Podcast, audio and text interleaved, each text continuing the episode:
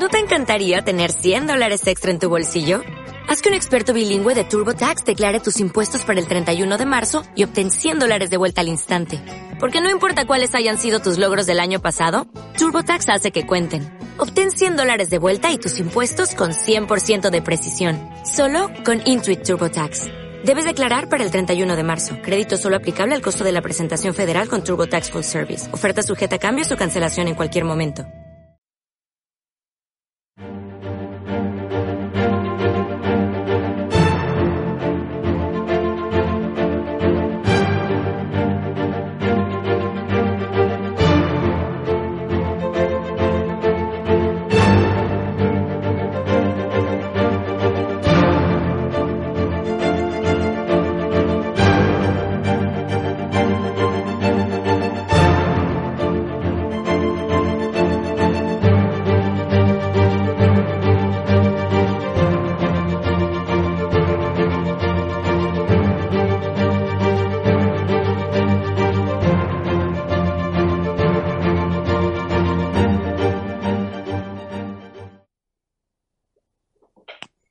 Tal, queridos oyentes? ¿Cómo estáis? Soy Adrián Peral Espina y vamos a comenzar un nuevo programa de Libertad Constituyente Televisión y Radio Libertad Constituyente. Es lunes 29 de octubre de 2018 y estamos en el estudio de Somos Aguas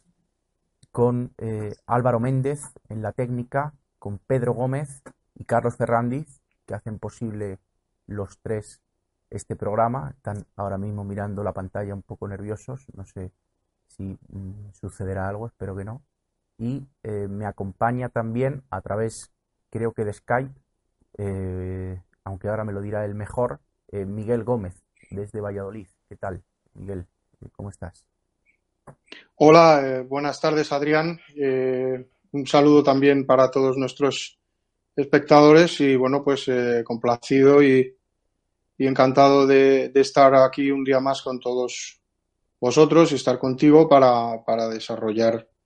eh, las noticias que vamos a comentar hoy y bueno, pues para tratar de poner un poco de luz o de, aclarar, digamos, la, la, confusión imperante dentro de la situación política española que vamos a, a desarrollar. Así que nada, cuando quieras, Adrián, si quieres comenzar. Muy bien, Miguel. Pues eh, vamos a comenzar con la lectura crítica de la prensa que tantas veces la hizo don Antonio, eh, tratando de desenmascarar eh, la mentira de los partidos políticos y también de los periódicos, que ya cuando se hace de forma habitual, como, como eso, como un hábito,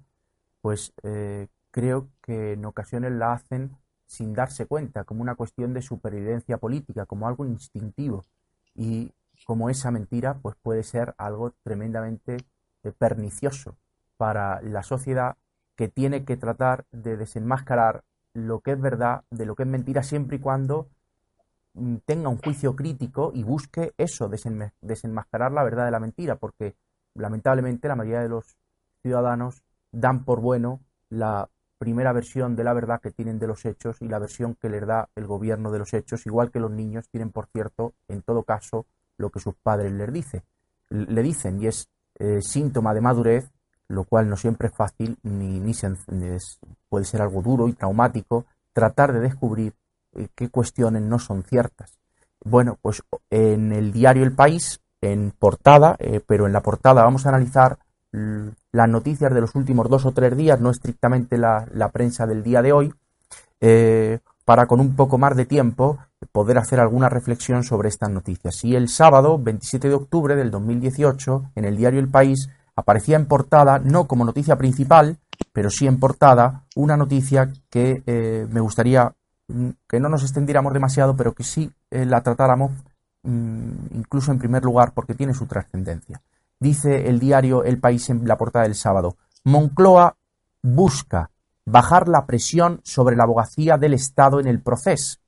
El Gobierno tiene que decidir en los próximos días la postura de la abogacía del Estado en el, en el juicio que seguirá en el Tribunal Supremo contra los jefes independentistas catalanes. La portavoz del Ejecutivo, Isabel Celá, aseguró ayer que este Gobierno no dará instrucciones a la Fiscalía ni a la Abogacía del Estado. esto conviene que, que, lo reflexionemos. Fijaos lo que dice la portavoz del Ejecutivo, Isabel Cela. Este gobierno no dará instrucciones a la Fiscalía ni a la Abogacía del Estado. Luego lo comentaremos, pero eh, de momento quedaros con esa, frase de que el, el gobierno no va a dar instrucciones a la Abogacía del Estado. La Abogacía del Estado asiste jurídicamente al Estado, en defensa exclusivamente de los intereses del Estado. La Fiscalía, sin embargo, no. La Fiscalía defiende el interés público, defiende el derecho, defiende la ley. Y eh, eh, dice la portavoz del Gobierno que no va a dar instrucciones a la abogacía del Estado. El Gobierno ejerce la acción del Estado y, la, la abogacía del Estado tiene que asistir al Estado. Pero, ¿cómo no va a dar instrucciones a un abogado eh, su, asistido, su, su, eh, su abogado. El abogado necesita instrucciones. Bueno, no me quiero adelantar. En las páginas interiores, en la página 19 desarrolla esta noticia el diario El País y dice, eh, la Moncloa busca bajar la presión sobre la abogacía del Estado en el proceso. ¿Qué significa esto? La Moncloa busca bajar la presión sobre la abogacía del Estado en el proceso y continúa la noticia. El gobierno tiene que tomar en estos días, probablemente el lunes, en la reunión, en la reunión del núcleo duro del Ejecutivo, una decisión clave de la legislatura. ¿Qué hace la abogacía del Estado en el juicio del proceso? Si lanza un gesto a los independentistas o no. El Ejecutivo trata de quitarse presión hasta que decida el presidente. La portavoz llegó a decir, esto hasta el diario El País se atreve a criticar, aunque sea eh, de forma muy sutil, a, Isabel Cela y al gobierno. Dice, Isabel Cela llegó a decir que la abogacía tiene las manos libres para decidir algo que no cuadra con un órgano que depende del Ejecutivo. Y eh, continúa la noticia, dice, el gobierno quiere rebajar el tono, ahora no dice la presión, dice el tono, sobre el juicio del proceso tras las críticas de la oposición que le acusa de presionar a la justicia. Entiéndase aquí oposición, Ciudadanos y el Partido Popular, que le acusan a Pedro Sánchez de condicionar, entendemos que tanto a la independencia que pueda tener el Tribunal Supremo, como quizás se pueda referir a la, a, la Fiscalía, mm, le acusan de, condicionarla, de presionarla, quizá para que no haya una sentencia tan dura o una acusación tan dura frente a los independentistas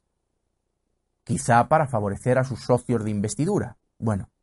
pues lo que, lo que nos está diciendo aquí el diario es que el gobierno quiere rebajar el tono sobre el juicio del proceso tras las críticas de la, de la, oposición que le acusa de presionar a la justicia y para eso lo que hace es decir que no va a dar instrucciones a la abogacía del Estado y ha dicho antes ni a la Fiscalía. Algo que es imposible y que, y que es mentira. Vamos a tratar de entender entonces eh, el significado de esta noticia. No puede ser que un abogado no tenga una instrucción aunque sea elemental. Claro que al final asesora a su cliente y el cliente forma criterio en función del asesoramiento de, que le dé eh, su abogado. Pero las instrucciones, un, un, abogado no puede actuar por su cuenta, no actúa, no actúa en interés propio, sino que toma una posición en el juicio siguiendo unas instrucciones, incluso un mandato, le encomiendan una misión. Es verdad que la abogacía del Estado asiste al Estado, que no es un particular, pero en tanto que relación de abogado y cliente pudiera tener alguna semejanza. Es verdad que tiene peculiaridad en la abogacía del Estado porque es un órgano estatal, bien. Pero lo que no se entiende precisamente por esa relación de abogado es que la abogacía no recibe instrucciones eh, eh, del, Estado y, claro, la voluntad del Estado la, acción del Estado la conforma el gobierno. No siendo posible, pues, que el, que el, gobierno no dé instrucciones a la abogacía del Estado, no en un Estado de partidos como, como, como el que tenemos, sino, entiendo yo que también en un sistema que fuera democrático, que no lo es. Para eso está la abogacía del Estado, para asistir al Estado a los intereses eh, eh, eh, del Estado. Y para eso el gobierno tiene que dar instrucciones a la abogacía del Estado. Bueno, ¿por qué entonces confunde el gobierno y la portavoz a la fiscalía con la abogacía del Estado. La fiscalía, claro que en una democracia debería ser independiente, aquí en nuestro régimen de partidos es autónoma y todos sabemos que eh, eh, es, una, es una institución jerárquica en donde el gobierno influye y ha influido históricamente muchísimo en las decisiones de, la Fiscalía. La Fiscalía no, no tiene por qué recibir esas instrucciones, puesto que, como digo, lo que defiende es el interés público, no defiende eh, directamente o exclusivamente al Estado, que también, o al gobierno, defiende el derecho, la ley y el interés público. Pero la abogacía del Estado no, defiende al Estado, asiste al Estado. ¿Por qué entonces dice el gobierno que no va a dar instrucciones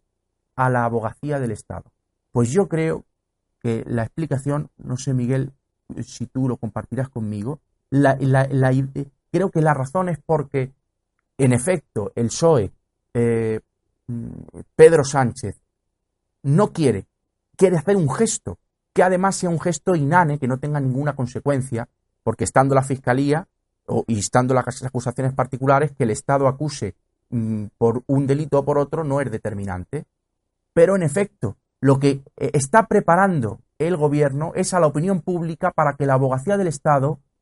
no acuse por rebelión o incluso por sedición a los jefes independentistas que se someten a juicio en el proceso y que eso no pueda ser objeto de crítica para el gobierno y que el gobierno eh, trate de parapetarse en una mentira, y es que la abogacía del Estado no va a seguir instrucciones del gobierno y que, y que se respeta la independencia de la, de la abogacía del Estado como si eso fuese la independencia de la justicia. No tiene nada que ver. La abogacía del Estado ni es independiente, ni tiene por qué serlo, ni el hecho de que lo fuera haría que hubiera una justicia independiente. Bueno, pues. Ni, ni, la, ni la abogacía de. Perdón, Adrián, eh, ni, ni, la abogacía del Estado es la, la propia justicia. O sea, es que la, abogacía del Estado, como, como tú estás explicando, lo que tiene que hacer es defender los intereses del Estado, precisamente, no, no un ideal de justicia ni nada similar. Pues yo creo que lo que podemos decir es que la incompetencia, bueno, podríamos decir que es incompetencia, pero no, no es tanto incompetencia, es mala fe, es, eh, eh,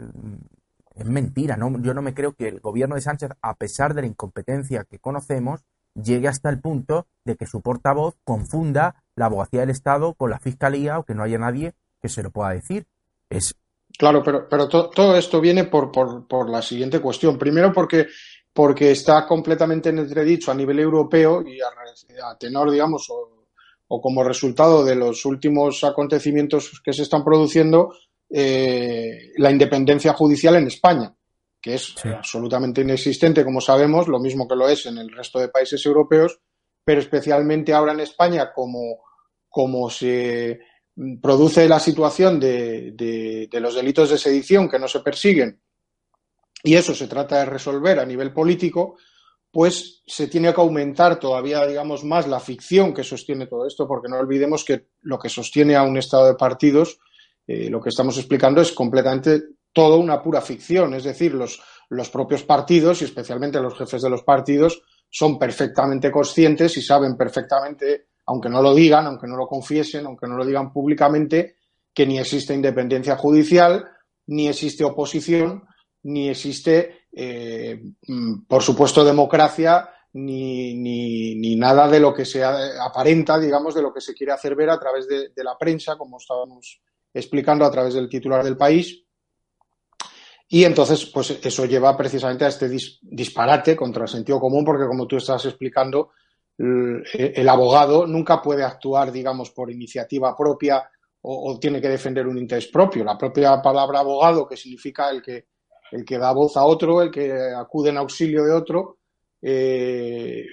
ya indica efectivamente lo que la, labor que tiene un abogado y en este caso al ser una, abogacía del Estado pues no, no puede sino actuar eh, eh, sometida, digamos, o, cuidando de los intereses de, la, del propio Estado al que, al que defiende. O sea, que no, no, no es que no sea necesaria la independencia, es que sería negativo para el Estado, digamos, esa supuesta independencia, digamos, del abogado que hiciese lo que le pareciese al abogado. O sea, sería un imposible. Sería, un imposible. O sea, es que eh, el abogado es, es una,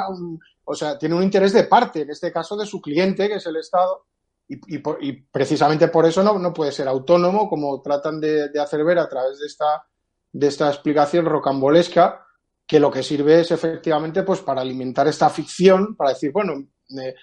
fíjense ustedes que, dejo a los abogados que hagan lo que quieran, como si, como si eso fuese posible, como si eso fuese una virtud. Sí. Claro, cuando lo que tienen que ser independientes son los magistrados o los jueces o todo el órgano judicial eh, que aplica las leyes, porque, porque es lo que hacen los magistrados y los jueces, es aplicar la ley estricta, o lo que deberían de hacer, por lo menos en teoría, y si se ha cometido un delito, eh, como en este caso sucede y como, sea, como, como, sucede desde hace tantos años en España, desde hace décadas, eh, en el caso del delito de sedición, pues aplicar la ley estrictamente a las personas que han cometido, personas concretas que han cometido ese delito. Entonces, es ahí donde tiene que tener independencia la justicia y los jueces, no solo en su conciencia personal como individuos, sino como, como órgano, como aparato de justicia, para funcionar de forma independiente en, el rigor de la aplicación del cumplimiento de esas leyes que luego podrán parecer justas o injustas o las que sean, pero son las que son. O sea, es el ordenamiento jurídico existente. Entonces, para aplicar ese ordenamiento jurídico tiene que existir independencia de ese órgano judicial, no de la abogacía del Estado, que, es algo absolutamente innecesario y que se quiere hacer ver en esta noticia como si eso fuese un valor o una virtud o un, no sé cómo explicar, o una, mm, eh, algo que, aporta, digamos, a mayores eh, la, algo que va en pro de la independencia de, algo que va en pro de la independencia judicial, cuando es algo que no tiene eh, claro, efectivamente, así es, así es. Y, para obviar precisamente que el, que el asunto es. que se está, se está dejando de, perseguir el delito y, el, y, el, y, los que tienen que perseguir el delito y aplicar las leyes son los jueces, no son los políticos, ni es la clase política, ni es el poder ejecutivo, ni es siquiera el poder legislativo, es el órgano judicial que evidentemente no es independiente. Todos los partidos, absolutamente todos, saben que no lo es, porque desde hace 40 años en España a todos los magistrados y todos los jueces del Consejo General del Poder Judicial, del Tribunal eh, eh, Supremo y, de, y, del Tribunal Constitucional, por supuesto, eh, en ese más que en ningún otro, desde luego, han sido siempre elegidos por los partidos políticos, por el propio rey, o sea, desde, desde los poderes ejecutivo y legislativo son los que los nombran. Y eso quiere decir que es, es una mera descripción de cómo funciona el régimen político que existe en España y es algo de conocimiento público y, sobre todo pues para, las personas de los partidos políticos que, actúan en él y que, y que conocen perfectamente cuál es esa realidad. Entonces, claro, por un lado, esa realidad que conocen se trata de mantener y por otro, a través de la prensa, pues se trata de infundir estas ideas un poco, eh, un poco no, bastante confusas y que den una, una sensación, como, como dijo este Rivera eh, hace un par de años cuando aún hablaban de la independencia de la justicia y, como siempre cualquier partido nuevo que llega, como era Vox, pues incide o abunda en el tema de la independencia judicial que luego eh, permanece absoluta, claro, permanece absolutamente sometida, pero sin embargo eh, eh, y como digo, Rivera entonces hablaba de que, de que debe de aparentarse una independencia judicial. O sea, ni siquiera hablaba de que fuese efectiva o real esa independencia judicial, sino que debía de existir una apariencia de independencia judicial. Entonces, claro, pues eh, eso es lo, que demuestra, digamos, que, que, la política en España en realidad funciona de una manera públicamente eh, a través de la prensa y de lo que se trata de hacer ver, produciendo pues una, una, burbuja, digamos, de, propaganda o de, fantasía en la que vive la sociedad civil española, que,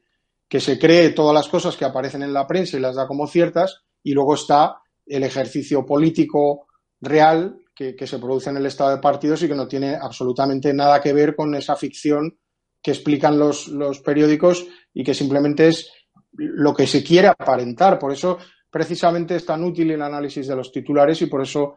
don Antonio nos enseñó a todos y, demostró cómo a través precisamente de eso es como se puede llegar a la, verdad de los hechos, porque, porque ahí estás viendo no la verdad de los hechos en sí mismas, sino lo que está queriendo aparentar el poder, lo que está queriendo aparentar el estado de partidos y lo que dice el estado de partidos de sí mismo. Por eso sirve y es tan útil eh, a la hora de hacer el análisis.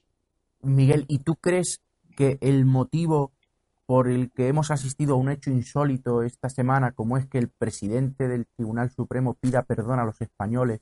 por el contenido de una sentencia y por después y por la posterior reacción del, del Tribunal Supremo anunciando eh, que se va a reunir para decidir si la rectificará o no, eh, si tiene que ver con lo que acabas de hablar, de, eh, si este hecho insólito de que el presidente del Tribunal Supremo pida perdón a los españoles mm, tiene que ver, ¿cómo se explica? Si tiene que ver mm, con, el, con el sentimiento de culpa que puedan arrastrar con, o con el vicio de origen que puedan arrastrar por su nombramiento y su falta de, de independencia, si eso es lo que puede explicar un hecho tan insólito como que se pida perdón, perdón, ¿por qué? Y,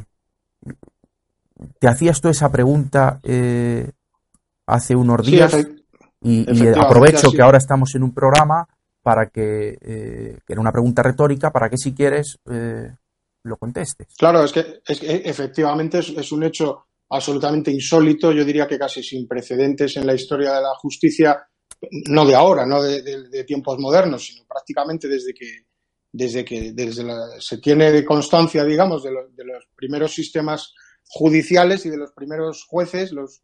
eh, incluso en el derecho romano, etcétera, etcétera, de que después de dictar una, una sentencia, después de, que un juez o un magistrado, en este caso, o un órgano judicial superior, como es, como es el caso, haya emitido una sentencia, se pida perdón por una equivocación en una sentencia dictada. O sea, eh, en primer lugar, eso ya demostraría una absoluta negligencia e incompetencia que debería de llevar a la dimisión absolutamente todos los magistrados que hayan firmado o que hayan apoyado una sentencia de la que después se han arrepentido. O sea, que, es decir, que ellos mismos están reconociendo que han aplicado algo contra el derecho. Eh, han, hecho una, aberración jurídica, digamos. Entonces, eso ya de por sí implica una incompetencia absoluta eh, eh, que, si, si, desde luego si ha sido a sabiendas indicaría prevaricación y si no ha sido a sabiendas, pues desde luego lo que, lo que debería llevar aparejado es la, la inmediata inhabilitación de, esas personas por, por, por, incompetencia profesional estrictamente, o sea, no por otra por otro tipo de cuestiones. O sea, que una sentencia se pida perdón, ¿qué significa además que se pida perdón por una sentencia? Si una sentencia lo que hace es aplicar la ley y la, y la ley eh, es, es, la única justicia posible, es la aplicación de las leyes, la justicia legal, no existe otra justicia que esa. Entonces, ¿qué, quiere decir que un presidente de un tribunal supremo esté pidiendo perdón por una, una sentencia que se ha, que se ha dictado? ¿Que, están dictando sentencias injustas, está diciendo que hay, que, que no, que pide perdón por la justicia, o sea, efectivamente, como, como tú indicas, lo que eso, lo que eso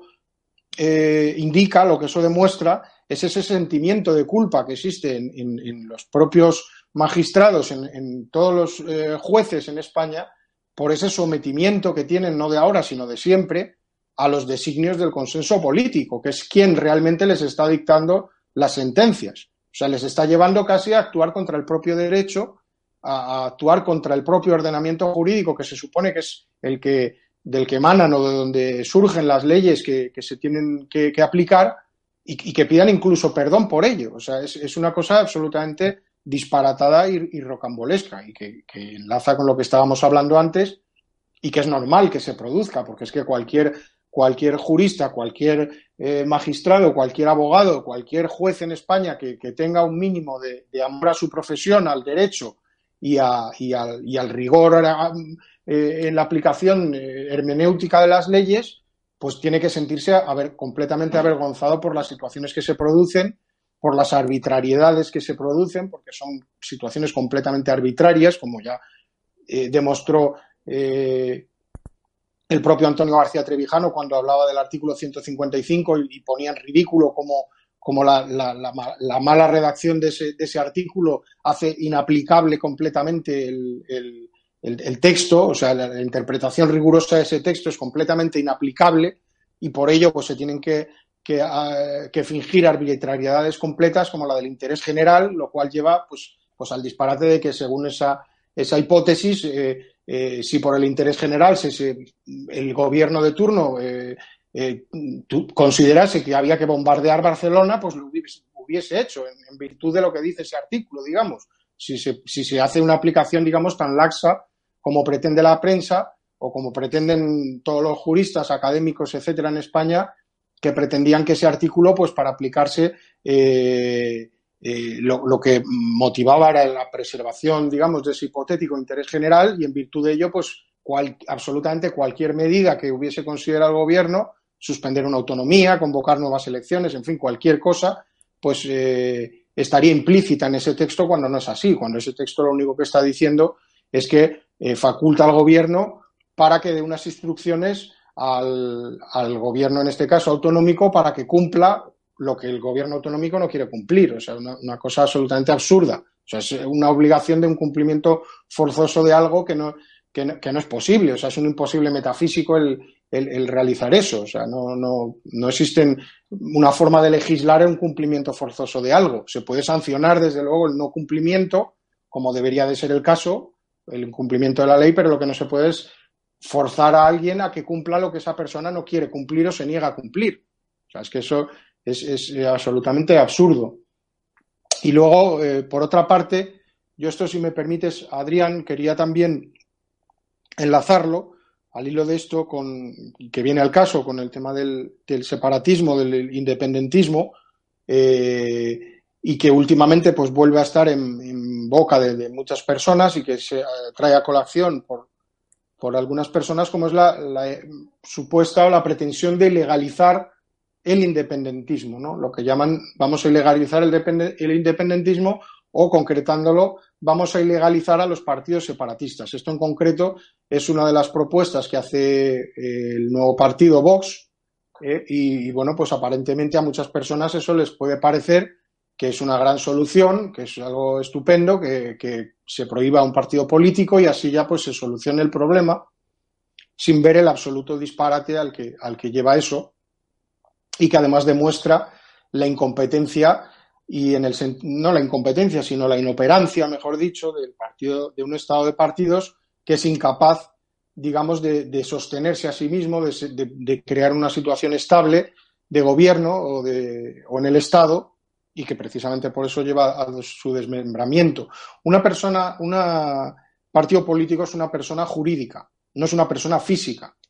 Entonces, ¿qué significa eso? Que las personas jurídicas son abstracciones, son lo que antes se conocía como personas morales, en fin, que todo esto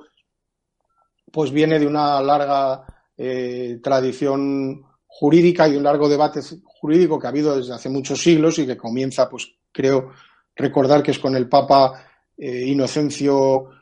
IV, si no estoy equivocado, el que eh, primero mm, promulga, digamos, el, aspecto de, de, las empresas como ficciones jurídicas y a partir de ahí, bueno, pues para no extenderme con este tema y hacerlo claro y llegar a donde quiero explicar sin que se convierta esto en una cuestión académica, pues se, llega a, esa figura que conocemos como la persona jurídica, eh, que antes se llamaba eh, persona moral, que es lo mismo, y lo diferencia de lo que es una persona física, de lo que es un individuo, de lo que es la, la persona individual. Entonces, esa persona jurídica, que es una abstracción, como, lo es cualquier sociedad limitada, cualquier empresa, cualquier sociedad anónima, son empresas, eh, son, perdón, personas jurídicas que se constituyen por un grupo de individuos que se unen con una determinada finalidad. Y en el caso de los partidos políticos, incluso siendo órganos del propio Estado, como sucede en España, es así igualmente, pues lo que se pretende con esta mm, absoluta barbaridad, con este disparate de ilegalizar a una persona jurídica, es culpabilizar a una abstracción, algo que es un, convenio, es, una ficción jurídica que se establece para, determinadas cuestiones, sobre todo del derecho administrativo o que atañen al, derecho civil, pero no al derecho penal,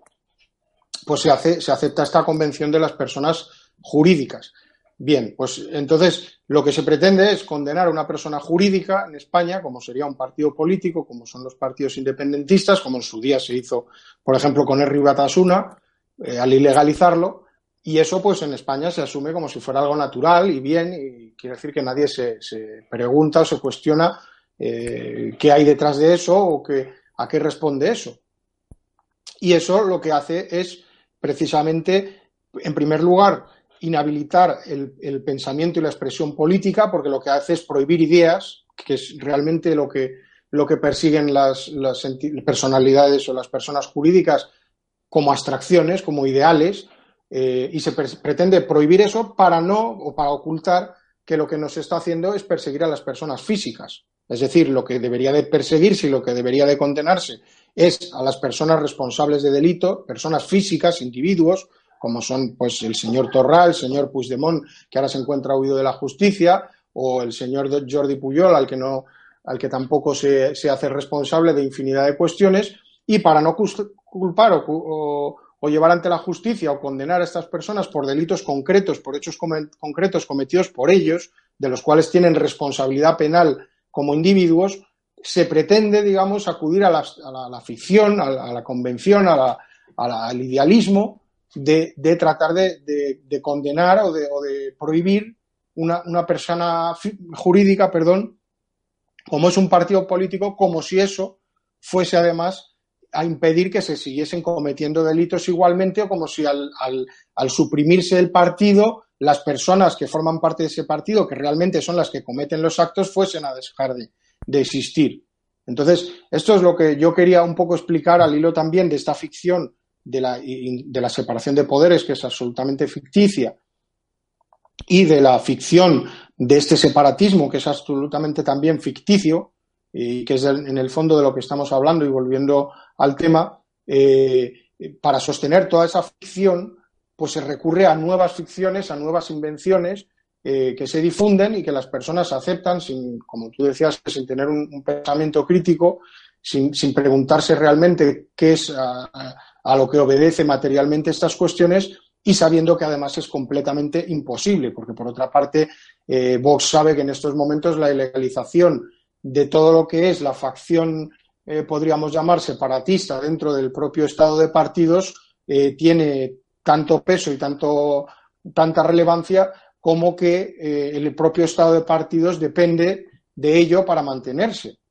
para, mantener su estabilidad, que eso es lo que lleva además a las circunstancias en las que se encuentra ahora mismo eh, Pedro Sánchez, que anteriormente ya han sido provocadas por el propio Mariano Rajoy. O sea, quiere decir que en todo esto hay una continuidad, además política, que, los españoles piensan que al producirse una alternancia en los gobiernos o, que ocupe un partido diferente el gobierno, eso cambia, digamos, el rumbo eh, político y en absoluto es así. El rumbo político sigue siendo exactamente el mismo. Entonces, en fin, a mí la, la idea que me gustaría dejar ya para terminar es cómo absolutamente todo se fundamenta en una ficción, en un estado de partidos, todo es absolutamente ficticio, falso, es una, una impostura, es un, lo que siempre don Antonio insistía hablando de la, de la filosofía del como sí de, de Weichinger, pues eh, toda esa ficción del como sí lo que lleva es inevitablemente al fracaso, al fracaso político y al fracaso eh, físico, digamos, al fracaso material eh, provocado precisamente por basarse en esa ficción. Yo entiendo que a lo mejor a muchas personas que nos escuchan o que, o que no comprenden cuando nosotros promovemos la abstención eh, algunas cosas que explicamos y se niegan a ver esta realidad que nosotros estamos explicando aquí, no comprenden porque es absolutamente inevitable el hundimiento de este régimen, porque es un hecho cierto. O sea, eh, por poner un símil de lo que yo estaba explicando, es lo mismo que si un ingeniero de, puentes, un ingeniero de caminos, un ingeniero aeronáutico de cualquier rama de la ingeniería, para hacer un proyecto partiese de una hipótesis como que dos y dos suman cinco. O sea, eso a lo único que le puede llevar, por mucho, por muy cabezón que sea, por mucha voluntad que tenga de hacerlo bien o de hacerlo como sea, es a fracasar porque está partiendo de un supuesto falso. Entonces, en el caso de un estado de partidos, sucede exactamente lo mismo. O sea, es imposible que funcione porque se parte de supuestos falsos y equivocados, como estamos hablando ahora, como en el caso de, confundir personas físicas y jurídicas. Lo que pasa es que la mentira, cuando es, muy difícil de desentrañar, eh, de, distinguir la verdad de la mentira. Tiene una reflexión muy interesante, el comienzo, si no recuerdo mal, del libro de don Antonio frente a la gran mentira, de cómo eh, eh, en las cuestiones políticas es tremendamente complicado. Pero, mm, claro, eh, hace falta un espíritu crítico para, para, mm, para ser capaz de, de distinguirlo. Y sí, estoy de acuerdo contigo en que a lo largo de la historia, cuando un régimen político se ha fundado en una gran mentira, ha podido mantenerse mucho tiempo, pero tiene digamos que un vicio estructural que, la, hace, la hace débil en, en, determinados momentos, aunque tiene la fortaleza de durar, como por ejemplo el Estado de Partidos Español, pues todas las décadas que lleva y, no me atrevo yo a pronosticar el momento de su caída, aunque creo que sí, que eh, un régimen así no puede durar eternamente. Mm, quería, mm, Miguel, nos quedan como 25 minutos y, me gustaría que tuviéramos tiempo de hablar al menos dos o tres noticias más. Una muy rápida, que a mí me interesa muchísimo, que es, eh, pero voy a tratar de ser muy breve, es la postura que está adoptando el PSOE en relación a la monarquía. creo que es vital también para esto que tú estás hablando, del momento de la caída del régimen, porque el PSOE ha sido vital para la estabilidad, ha sido lo que le ha dado eh, la unión de, Juan Carlos, de la monarquía eh, puesta por Franco, y el aval del Partido Comunista, y sobre todo el sostén y, la acción de gobierno del Partido Socialista, mm, mm, terminada la transición y durante tantos años como gobernó con Felipe González, es lo que ha dado estabilidad al régimen. Pero el Partido Socialista es tremendamente oportunista y en su postura con la monarquía lo es. Y probablemente sea el que deje caer a la monarquía en el momento oportuno, por ese carácter oportunista, aunque yo, claro, no puedo aventurarme a, adivinar un, hecho eh, así. ¿Y eh, a, cuento de qué lo digo? Pues de una noticia que viene en el país de hoy, eh, en la página 19 que dice Unidos Podemos intensifica su ofensiva contra la monarquía. Unidos Podemos incrementa su batalla contra la monarquía para amplificar su objetivo de sacar a la palestra pública el debate sobre el modelo de Estado. La ofensiva va más allá de la retórica que empezó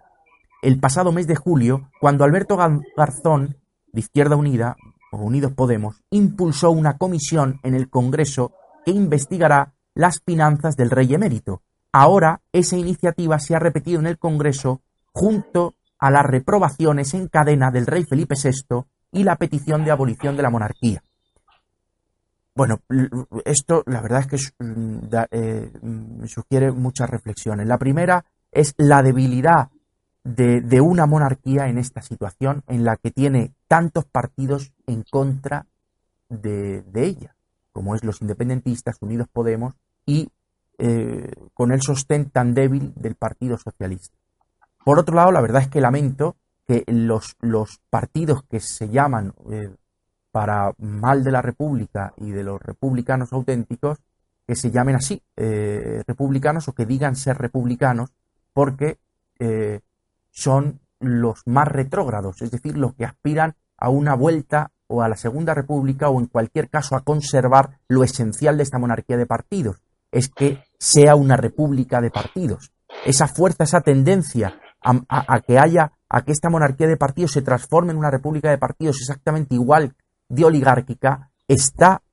en las fuerzas políticas existentes en España. Y el PSOE está en ellas, aunque necesite disimularlo. Y, su posición ambivalente en este tema es, por ejemplo, permitiendo eh, que se discuta el tema eh, que la verdad que parece increíble que a estas alturas de en el siglo XXI se disputa esto, pero es que es así, es que el rey es inviolable. Y entonces eh, eh, se va a debatir, una de las cosas que se va a debatir a propósito es la inviolabilidad del rey, no el del actual, que mal está, sino la inviolabilidad permanente del rey emérito. Claro, es que, que, que, los partidos que quieren destruir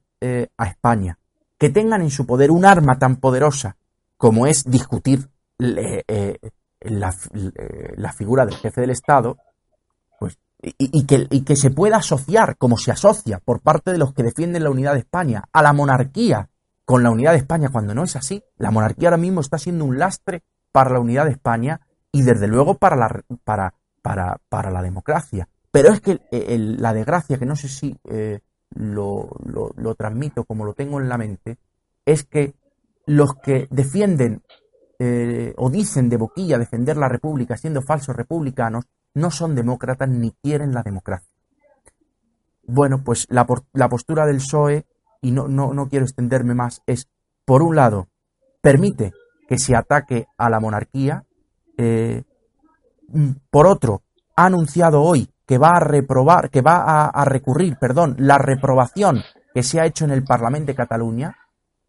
eh, en contra del Consejo de Estado. Y ahí también, si leyésemos esa noticia, que viene, que no la quiero leer para no extenderme, que viene en el diario El País del sábado, en la página 18, veríamos cómo el diario El País miente también y dice que, el Partido Socialista, el gobierno, ha recibido un varapalo terrible porque el Consejo de Estado ha dicho o ha desaconsejado recurrir la moción en la que se reprueba la figura de la monarquía y se pide su abolición. Y, que este informe del Consejo de Estado es un varapalo para el gobierno. Es justo lo contrario, porque es lo que le permite a Sánchez mostrarse, por un lado, partidario de la monarquía y defensor de la monarquía cosa que por cierto le viene muy bien para las elecciones andaluzas que están tan próximas y que ante ese electorado necesita presentarse eh, contrario a los independentistas. De forma que se está produciendo esa asociación que a mí me parece terrible. Eh, y es que, por un lado, los que eh, dicen estar en contra de la monarquía defienden un discurso independentista y por otro lado, los que dicen defender la unidad de España defienden la monarquía. Es decir, nadie defiende ni una república constitucional, es decir, nadie defiende la democracia y nadie tiene instrumentos para defender la unidad de España. Porque en efecto, ¿cómo vamos a defender la unidad de España si la basamos eh, o la fundamentamos en que un monarca tiene que ser inviolable? Cuando ese discurso quedó superadísimo y, se y lo perdieron los defensores de la inviolabilidad del rey en la Revolución Francesa, cuando derrocado Luis XVI se quiso tratar de defender la inviolabilidad y se dijo, pero ¿cómo va a estar previsto la inviolabilidad para casos de traición? Para casos de alta traición. Y yo no me atrevo a decir que el rey emérito lo haya cometido. Pero en fin, bueno. Eh, para un caso así, si se demostrara que Juan Carlos ha cometido un delito de alta traición contra España, si así fuera, diríamos que es inviolable. Eso, no, se puede sostener y que, y que quien defienda eso, defienda la unidad de España, es para desgracia de la unidad de España, que se queda sin defensores auténticos. Si es que defender a Juan Carlos es indefendible. Claro, pero todo, perdón Adrián, todo, no, eh, al hilo de lo que estabas diciendo, es que todo esto es precisamente por no querer asumir la unidad de España como hecho cierto, eh, que no depende de la voluntad del poder ni depende de la voluntad del Estado, sino que ellos pretenden alimentar la ficción de que España existe porque depende de ellos, depende del acuerdo de los partidos, depende del mantenimiento de la, de la llamada Constitución del 78, como si esa Constitución eh, hubiese creado España o peor aún, como si dependiese la unidad de España de esa Constitución, cuando estamos viendo que es precisamente todo lo contrario. O sea, esa ese texto horroroso, ese, engendro de texto, lo que está llevando es a la, destrucción de España. Y lo estamos viendo cada vez más con el aumento del independentismo, que en realidad no es independentismo, sino que es el, propio despiece y el troceo del, Estado en, todas esas unidades administrativas que se crearon eh, por el propio franquismo, por el propio Adolfo Suárez, que fue el primer presidente del gobierno después de la reforma de la dictadura. Entonces, eh, ahora eso eh, todo eso que se, al, llevarse al extremo y al desarrollarse está produciendo como consecuencia lógica pues ese desmembramiento del propio Estado que se derrumba. Claro, y eso les lleva a tener que alimentar esa ficción. Y por otra parte, al hilo de lo que estabas explicando del Partido Socialista, me gustaría recordar, por una parte, que yo recuerdo haberle escuchado explicar a Antonio García Trevijano cómo eh, decía que, el, don Juan, el padre de Juan Carlos, le explicaba que el día que se hundiese el Partido Socialista eh, peligraría su monarquía y lo cual Juan Carlos se lo creyó tanto que probablemente fue el principal motivo que lo llevase a, su abdicación. Pero por otra parte es que hay que considerar lo que es el Partido Socialista, que es, digamos, la, pura nada ideológica. realmente es el introductor de la socialdemocracia en España y es un poco el partido eh, que ha actuado como lubricante dentro del estado de partidos para mantener toda esa ficción y para terminar además finalmente extendiendo ese nihilismo, podríamos decir, esa, esa nada absoluta política a todo el, estado de partidos y a que ahora mismo todos los partidos sean efectivamente socialdemócratas como es el Partido Socialista. Pero el Partido Socialista, ese oportunismo que tiene, lo lleva impreso desde, desde su misma génesis y especialmente este Partido Socialista que realmente ni siquiera es el Partido Socialista podríamos decir, tradicional, el que venía de la tradición del Partido Socialista, que sería el de Llopis en la, en la transición, sino que es un Partido Socialista construido artificialmente, incluso con la participación de intereses externos, como es la socialdemocracia alemana, a través de la fundación de Willy Brandt y, el y el propio intervencionismo también de los Estados Unidos a través de del que fue secretario de Estado eh, Henry Kissinger, efectivamente, que son realmente los que los que pergeñan, digamos, y los que los que producen este eh, monstruo dentro del Estado de partidos, que es el Partido Socialista, que es el puro oportunismo político y que, como tú estás explicando, está del lado de la monarquía si le interesa, si mañana no le interesa, dejará caer a la monarquía y hará cualquier cosa por mantenerse en el poder, que es lo único que interesa a los partidos estatales, que es preservar esa, esa situación, digamos, de, de beneficio o, de, o esa situación privilegiada que tienen sobre todo el resto de la sociedad, porque al no ser eh, representantes de, la sociedad, no ser una clase política elegida por ciudadanos, sino que son simplemente eh, pues una, una, casta, podríamos decir, parasitaria que se alimenta del propio Estado y que se lo reparte, que están todos ya en el poder efectivamente, que se están repartiendo el poder mediante cuotas y a través de las autonomías y a través de otra serie de cuestiones donde al final la política que realmente, y, eso lo ha dicho muchas veces el profesor también de Almacio Negro, como lo decía el propio don Antonio, la política realmente en España no existe, no hay política, porque la política únicamente puede ser la lucha de individuos por llegar al poder y, no por partidos, que eso viene al hilo también de lo que yo explicaba antes, de esa ficción de las personas jurídicas y de las personas físicas, son las personas físicas las que luchan por el poder, no los partidos. No es el partido estatal eh, como, como órgano del Estado, como existe ahora mismo, como institución asentada en el propio Estado, es decir, ya en el propio poder, sino que son personas de fuera del Estado las que ambicionan, digamos, y las que luchan por entrar al poder del Estado. Eso es lo que produce el ejercicio político que en España no existe. Entonces, ¿qué es lo que existe en España y a qué se llama en España política? La gente de la calle entiende por la política, pues simplemente al reparto del dinero. O sea, es simplemente un ejercicio burocrático entre burócratas, entre entre funcionarios políticos del régimen, eh, y, quiero que se entienda bien lo que es el, a lo que me refiero, o sea, cuando digo funcionario político no me refiero a la carrera funcionarial en general, por supuesto, sino a lo que es un funcionario político, que son realmente lo que existe en España, donde lo único que hacen es una labor burocrática en la que compiten por la administración del dinero público, es una labor administrativa, donde lo único que se disputan entre ellos es ese reparto del dinero. Y estamos viendo constantemente, hace poco con el acuerdo con el Partido Nacionalista Vasco que hizo el Partido Popular y, el, y como tú explicaste además muy bien en aquel momento, en cuanto el Partido Nacionalista Vasco hubo conseguido lo que, lo que perseguía,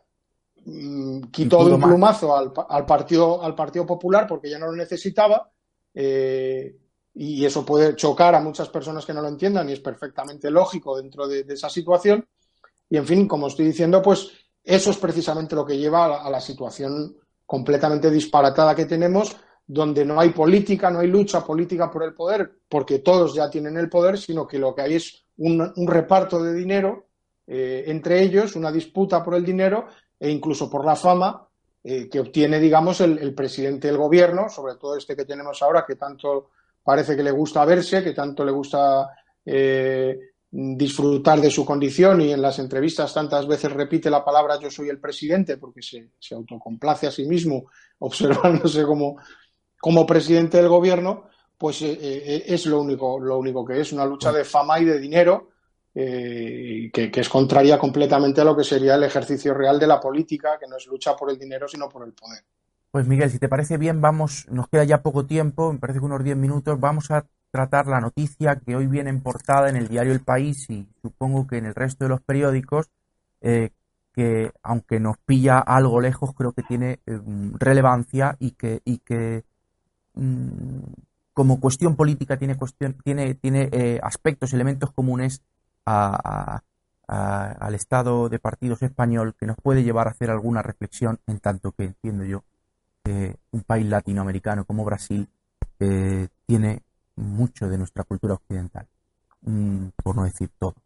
Eh, dice el diario El País en portada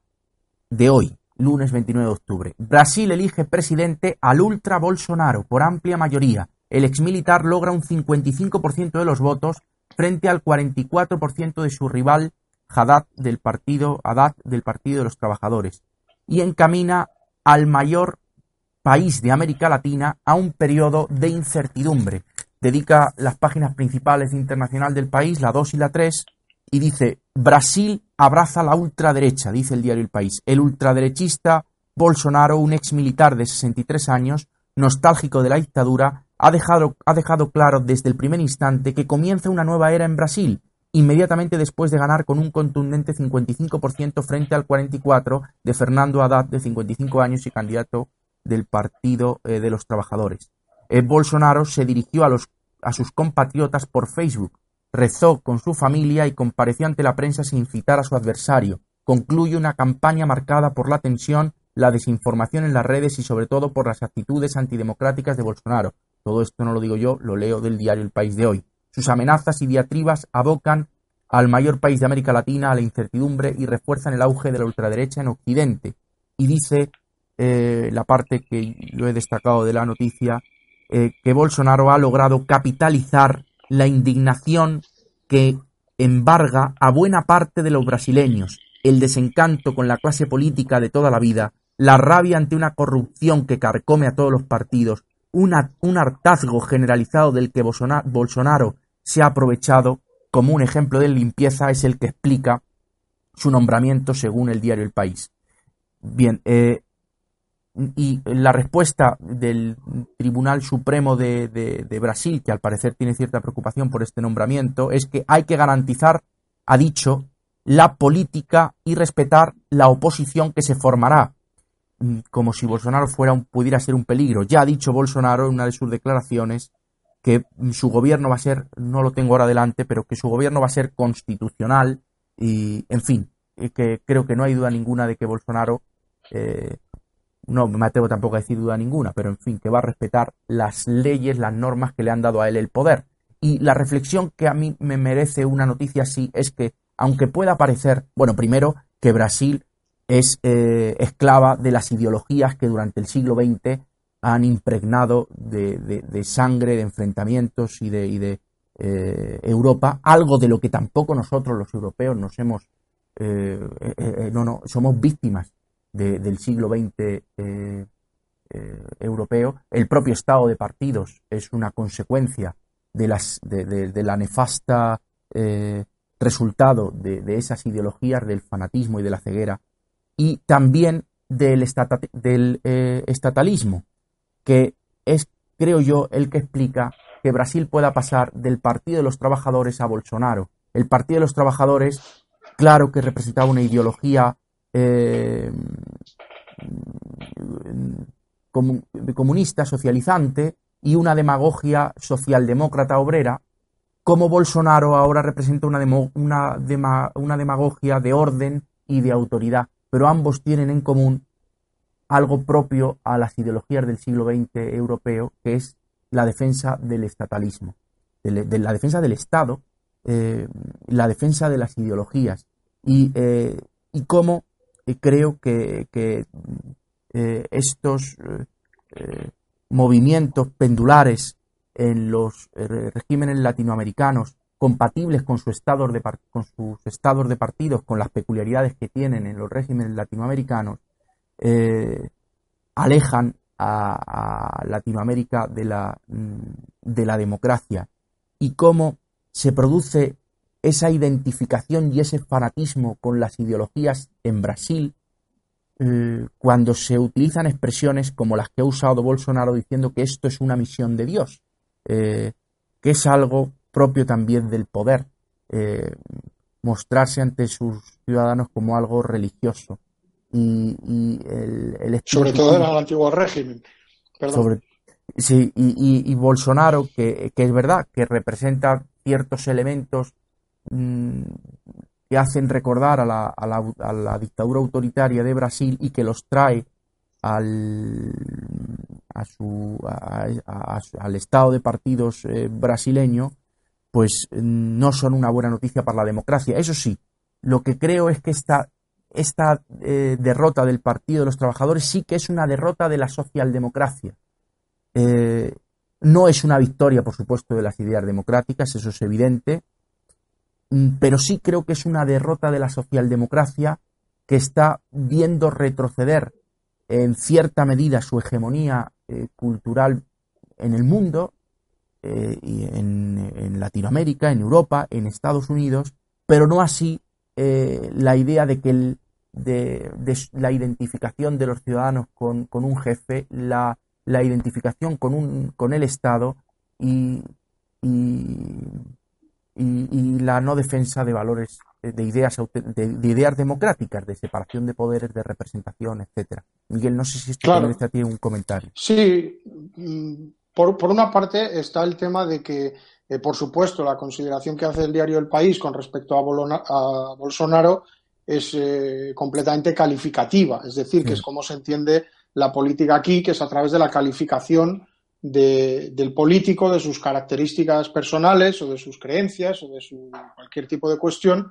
cuando eso eh, no explica lo político, es decir, eh, la forma política o los intereses políticos. Es evidente que cuando se expresa en esos términos que expresan miedo, digamos, por parte del país, que no es otra cosa que, el reflejo del pensamiento del régimen que hay en España,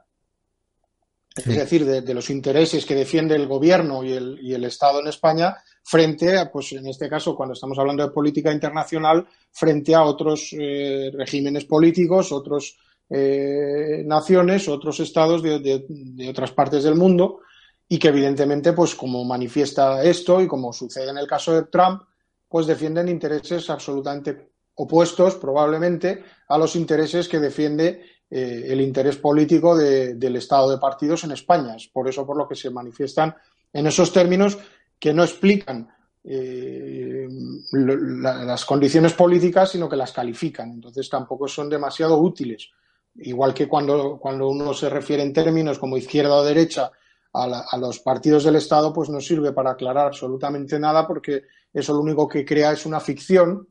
que como tú explicabas, lo que, lo que se pretende es que las personas se sientan identificadas con, el propio Estado, o sea, que se convierta el Estado en una propia religión en la que crean las personas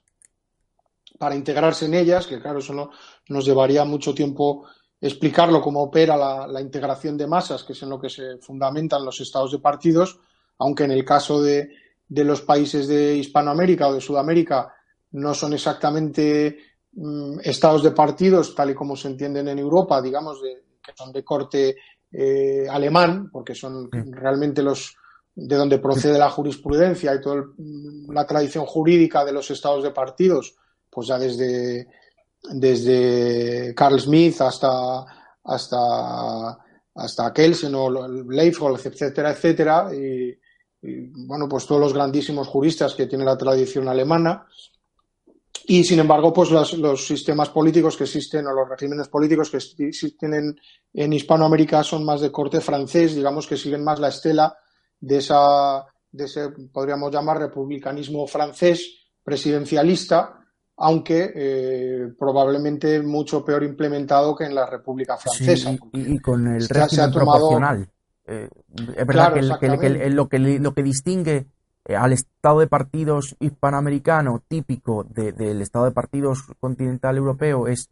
mm, en, muchos casos la elección presidencial del, jefe del Ejecutivo o del jefe del Estado, como en el caso de Bolsonaro, pero la introducción del, régimen proporcional mm, en Brasil, añadiendo la financiación estatal de los partidos, que también existe,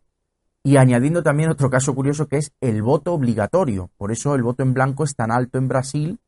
Eh, ah, es obligatorio en Brasil. Es obligatorio en Brasil y, claro, por eso la participación también es tan alta y la coacción que ejerce el Estado, aunque es relativa, porque no hace falta ser un héroe para abstenerse en Brasil, porque eh, te puede condenar una multa que yo no sé en la práctica cuánta. Eh, pero es un hecho. El, el, el, voto es, el voto es obligatorio. Sí que conocía que lo es en, Argentina, por ejemplo, sí que sabía que es, que es obligatorio. Y no sé si que en Ecuador creo, creo que también. no lo sé. pero no sabía que en, Brasil eh, habían eliminado el derecho el derecho político de votar, porque realmente es lo que supone, o sea, la obligación de, del voto eh, supone la supresión de un derecho, o sea, al ser una, una obligación impuesta por, por el Estado, deja de ser un derecho, con lo cual por mucho que, digan en, Brasil o en cualquier país eh, similar, eh, si es obligatorio votar, entonces ya no es un derecho político, que es lo que debe de ser el, sufragio. Es, una coacción mayor o menor que ejerce el Estado para que se ratifique a los a las listas de partidos en el caso de que sean elecciones legislativas o al, o al presidente o al jefe del, del Estado en el caso de que sean elecciones presidenciales. Mm, en fin, creo que em, hemos consumido el tiempo. Pero, probablemente no, quería añadir simplemente una, pequeña postilla. Eh, eh, precisamente. Disculpa, Miguel, un momento que te hemos perdido. Sí. repite lo que hayas ah. dicho, creo que, te hemos recuperado por el gesto de Carlos. Sí, repítelo, esto tenemos. ¿Me escucháis ahora? Sí. Bien. Eh, no, simplemente lo que quería añadir es que. Mm, eh, ah, perdón, es que se me había ido el hilo con, el, con la interrupción. El tema del presidencialismo, en el caso de los países hispanoamericanos, desde mi punto de vista, supone precisamente una debilidad en lugar de, constituir una virtud como podría aparentar a través de la separación del poder, precisamente constituye una debilidad y, eso lo lleva a que precisamente en Hispanoamérica haya una recurrencia mucho más frecuente, casi si se quiere, que en, Europa, a que